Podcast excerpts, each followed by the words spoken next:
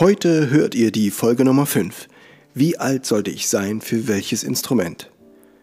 Oder die Instrumentenwahl.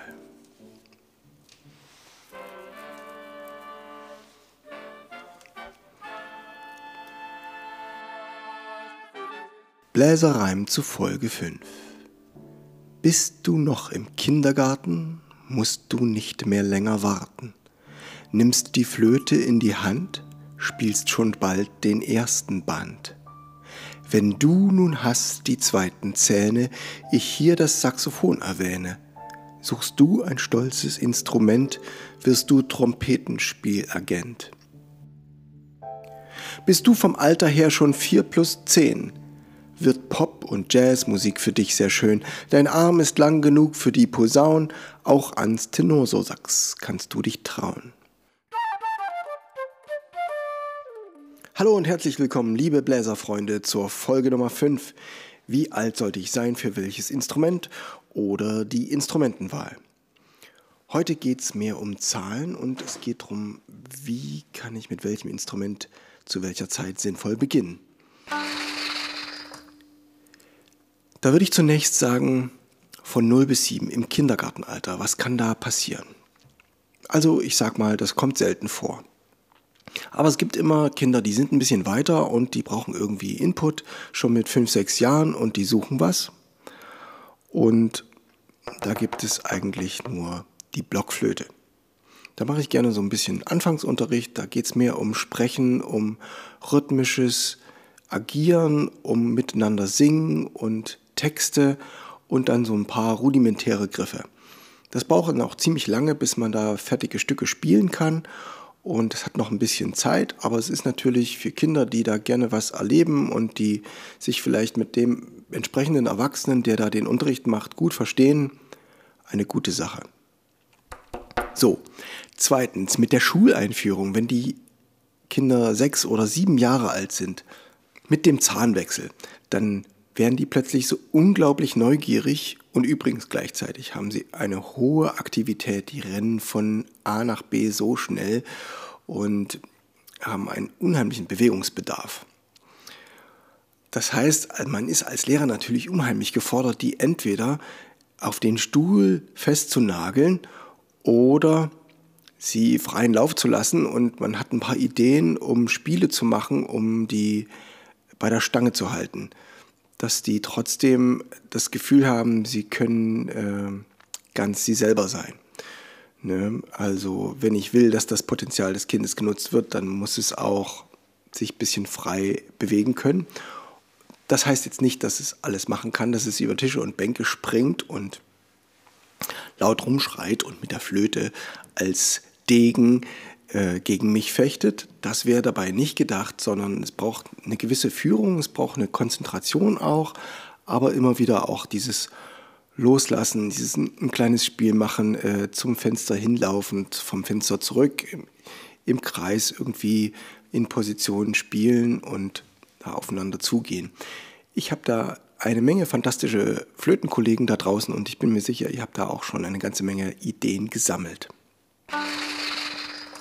Was ich sagen will, mit diesen sieben Jahren ist eine unheimliche Neugier und auch eine neue Kraft in den jungen Menschen gekommen und das befähigt sie dazu, Blockflöte schon recht gut zu lernen. Und auch die Trompete kommt jetzt ins Spiel. Mit den zweiten Zähnen kann man manchmal auch äh, schon mit einer klein gebauten Trompete anfangen. Das ist so eine Taschentrompete, die ist extra eng gewickelt. Dann ist die nicht so lang und zieht nicht so nach vorne runter. Also das sind zwei Instrumente, die passen in gut in dieses Alter. So, jetzt sind wir beim Reim in Strophe 2. Ich erinnere das nochmal. Wenn du nun hast die zweiten Zähne, ich hier das Saxophon erwähne, suchst du ein stolzes Instrument, wirst du Trompetenspielagent. Ja, das sind also hier die zweiten Zähne und das Saxophon kommt allmählich mit dazu. Vielleicht warten wir da noch zwei, drei Jahre, acht, neun, zehn. Wir brauchen für Saxophon auch ein bisschen den kräftigen Oberkörper, denn der muss jetzt diese zwei bis drei Kilo Saxophon auch tragen können. Die hängen da wirklich am Hals dran. Es gibt ein paar Gurte, die leiten das ab über die Schultern oder an den Gürtel. aber im Normalfall hat man einfach da am Hals ein ganz schönes Gewicht hängen und da muss man ein bisschen aufpassen, dass die Kinder nicht zu jung sind für sowas.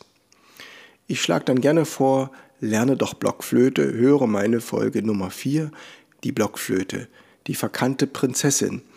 Und wenn die sich da ein, zwei Jahre auf Rhythmus, Melodie und Noten erkennen einlassen, können die mit dem Saxophon wunderbar schnelle Fortschritte machen und ein, zwei Jahre später schnell aufholen, was sie vorher auch gelernt hätten, in längerer Zeit. Wir legen nochmal sieben Jahre drauf. Dann sind wir bei Lebensalter 13 oder 14 und da ist natürlich klar, da passiert eine Menge und ähm, es kommt zu so einer geistigen Reife auch. Es gibt einen Überblick. Die fangen plötzlich an, sich für eigene Musik zu interessieren. Eine andere als die, die von den Eltern vorgegeben wurde oder eine, die emotionaler ist, die so ein bisschen einen selbst wiederfinden lässt. Vielleicht ganz traurig oder ganz energisch, vielleicht so Heavy Metal oder was Düsteres oder vielleicht was ganz Skurriles.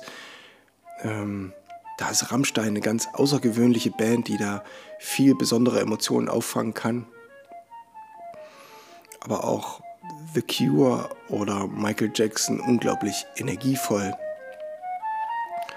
Und Punk- und Rockmusik und vielleicht manche sogar auch klassische Musik, wenn sie dann ähm, ein großes Orchester hören und überwältigt sind von den Klängen, die Schostakowitsch da in der Philharmonie zum Klingen bringt und vielleicht Carmina Burana hören oder die Ausstellung, Bilder einer Ausstellung Mussorgsky, wenn ich daran denke, was das für tolle Melodien sind, wie viel Energie die haben.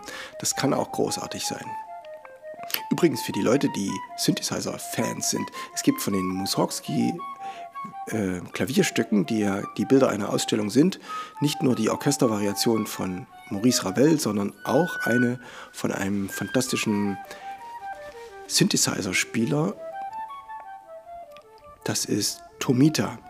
Der hat eine Synthesizer-Version gemacht von diesen Bildern einer Ausstellung und das ist eine ganz großartige Musik. Das alles passiert, wenn man 14 Jahre alt ist und das bringt einen natürlich dazu, selber bewusster zu entscheiden, welche Musikstile möchte ich gerne spielen und welche Instrumente passen dazu. Die Palette erweitert sich und wir kommen dazu,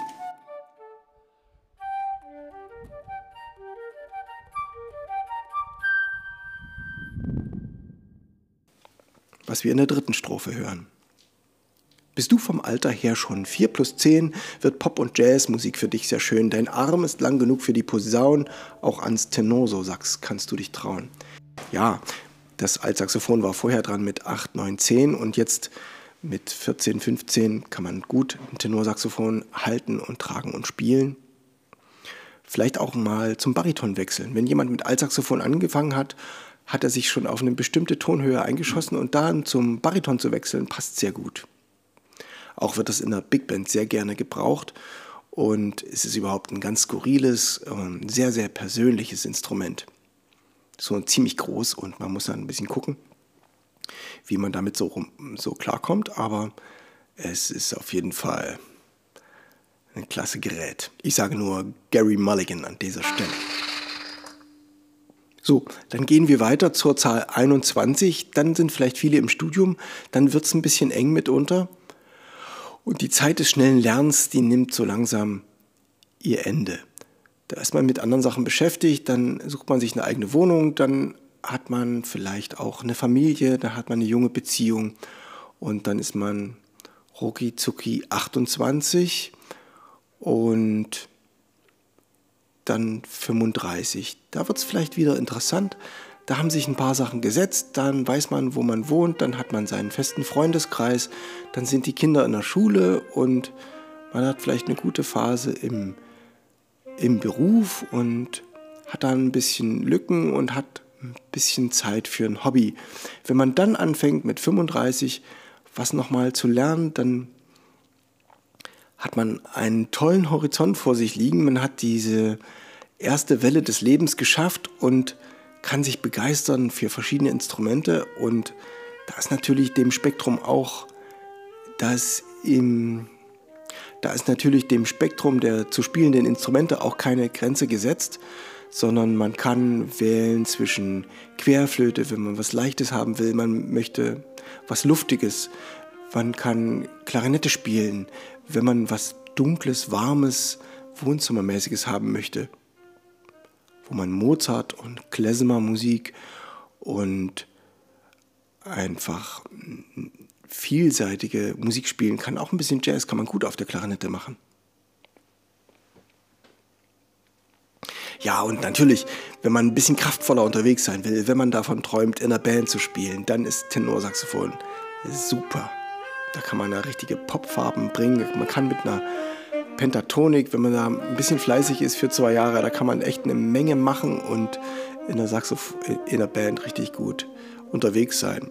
Auch gerade für Keyboarder, die da vielleicht sowieso spielen oder, oder Sänger in der Band, dass die dann nochmal ein Saxophon-Solo am Abend zum Besten geben. Für die ist das eine richtig tolle Sache. Saxophon ist da wirklich am unkompliziertesten.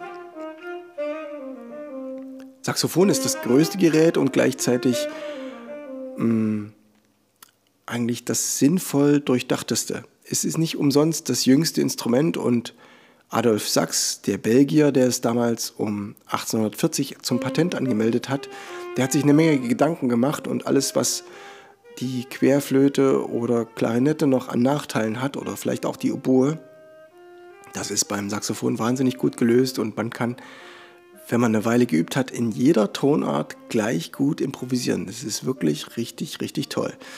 Da braucht man bei einer Klarinette echt viele, viele Jahre, bis man das Level hat. So, und jetzt bleibe ich mal noch bei meiner Siemer-Reihe. Ähm, sagen wir mal, man ist 49. Man ist im siebten Lebensjahr siebt. Sieben mal sieben, das ist so ein Spaß. Die 42 und die 49. Also in dieser Zeit, wenn man dann nochmal sich auch auf was stürzen möchte, hat man nochmal eine Menge Möglichkeiten. Und ich werde immer mal gefragt, Mensch, bin ich nicht zu alt für sowas? Dann sage ich, nee, das hängt doch ganz davon ab, welche Geschwindigkeit du dir vorstellst, wie du dein Instrument lernen kannst. Und wenn du damit zufrieden sein kannst, dass du nach einem halben Jahr nur fünf kleine Liedchen kannst und du kannst dich daran freuen, dann ist es für dich ein Gewinn. Aber wenn du erwartest, dass du nach einem halben Jahr schon Mozart und Bach und Beethoven spielen kannst und das fehlerlos und in einem richtigen Tempo, wie es auf CD ist, dann wirst du einfach unzufrieden bleiben. Also es hängt doch sehr von dir selbst ab. Du hast es selbst in der Hand. Das Besondere beim musikalischen Hobby ist den Fleiß und die Ausdauer, die man investieren muss, aber die zahlt sich gleichzeitig aus in pure Freude. Und man kann die Freude für sich alleine haben und man kann sie auch teilen, indem man jemand einlädt oder jemandem ein Geburtstagsständchen spielt. Das ist wirklich sehr besonders. Wenn ich das mit dem Sport vergleiche, da wird es also auch noch Folgen geben im Taylors Blazer Podcast, wo ich direkt einige Sachen mit dem Sport und dem Musikmachen vergleiche.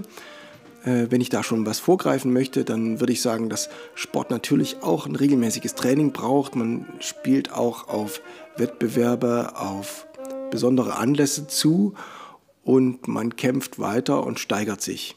Das ist beim Instrumentenspielen auch so. Aber beim Instrumentenspielen wird dann eben nicht die Zeit gemessen, sondern die Freude, die ist Gott sei Dank unmessbar, sondern die ist einfach. Und wenn man sich der ein bisschen öffnet und in die Gesichter schaut, die sich da Weihnachten über die Weihnachtslieder so viel Heimlichkeit in der Weihnachtszeit oder über die Geburtstagslieder viel Glück und viel Segen auf all deinen Wegen und so freuen. Das ist einfach unersetzlich. Und das Besondere ist auch an Musik, dass die Freude nicht proportional ist zur Qualität der Vorstellung. Also wenn ich mir jetzt vorstelle, ein Solist der Hamburger Elbphilharmonie spielt uns dieses Geburtstagslied, was ich gerade gesungen habe, dann ist es ganz großartig und perfekt in Intonation und Klang und Timbre und Vibrato. Und trotzdem kann es sein, dass er einfach das ähm, mit nicht so mit einer professionellen Art gespielt hat und die Oma gar nicht kennt, für die das jetzt vielleicht am Telefon oder auf CD übermittelt wurde. Und wenn aber das Enkel ein einfaches Weihnachtslied, ein einfaches Weihnachtslied oder ein einfaches Geburtstagslied spielt und das dann richtig lange geübt hat und es ist so aufgeregt, es hat ganz rote Ohren und es verspielt sich auch ein bisschen und kommt nicht gleich rein, muss nochmal anfangen. Aber da, das ist innerlich so beteiligt, es hat so einen hohen Puls und ist mit seiner ganzen Freude aufgeladen, um der Oma da das Ständchen zu spielen, dass das sich, diese Energie sich überträgt. Und das heißt, es ist nicht nicht ein Bruchteil so gut, also es ist nur ein Bruchteil so gut gespielt wie von diesem Musiker der Hamburger Elbphilharmonie. Und trotzdem ist diese Energie und die Freude, die sich dadurch überträgt, großartig. Und das ist das, was mich glücklich macht, wenn ich eben auch Musik als studierter professioneller Bühnenmusiker mit Laienmusikern zusammen mache. Ich habe in Erfurt über zehn Jahre eine Band gehabt, die hieß Seven at One Blow und wir haben gemeinsam eine Menge Funkmusik gemacht und es war manchmal viel Arbeit, die Stücke so auf die Bühne zu bekommen, aber das, was am Ende dabei rauskam und die große Freude und die Erinnerung, die wir an die einzelnen Konzerte mit nach Hause genommen haben, die waren immer besonders. Damit möchte ich heute diese Folge schließen und ich habe euch zum Abschied ein Stück mitgebracht, das ich aus Österreich habe mich inspirieren lassen und zwar heißt, habe ich das für den Attersee, einen großen alpenländischen Gebirgssee, geschrieben und das heißt Solo am Attersee. Zum Abschied noch ein kleiner Hinweis auf die Folgen Nummer 9 und Nummer 10. Da werde ich mich damit beschäftigen, was ist Rhythmus und wann ist Rhythmus schon eine Musik und welche Melodien im Alltag vorkommen. Das werdet ihr in Folge 10 hören. Seid gespannt und schaltet wieder ein, wenn es heißt, Taylors Bläser Podcast hat eine neue Folge. Ich sage ciao, bis bald, euer Steven Taylor.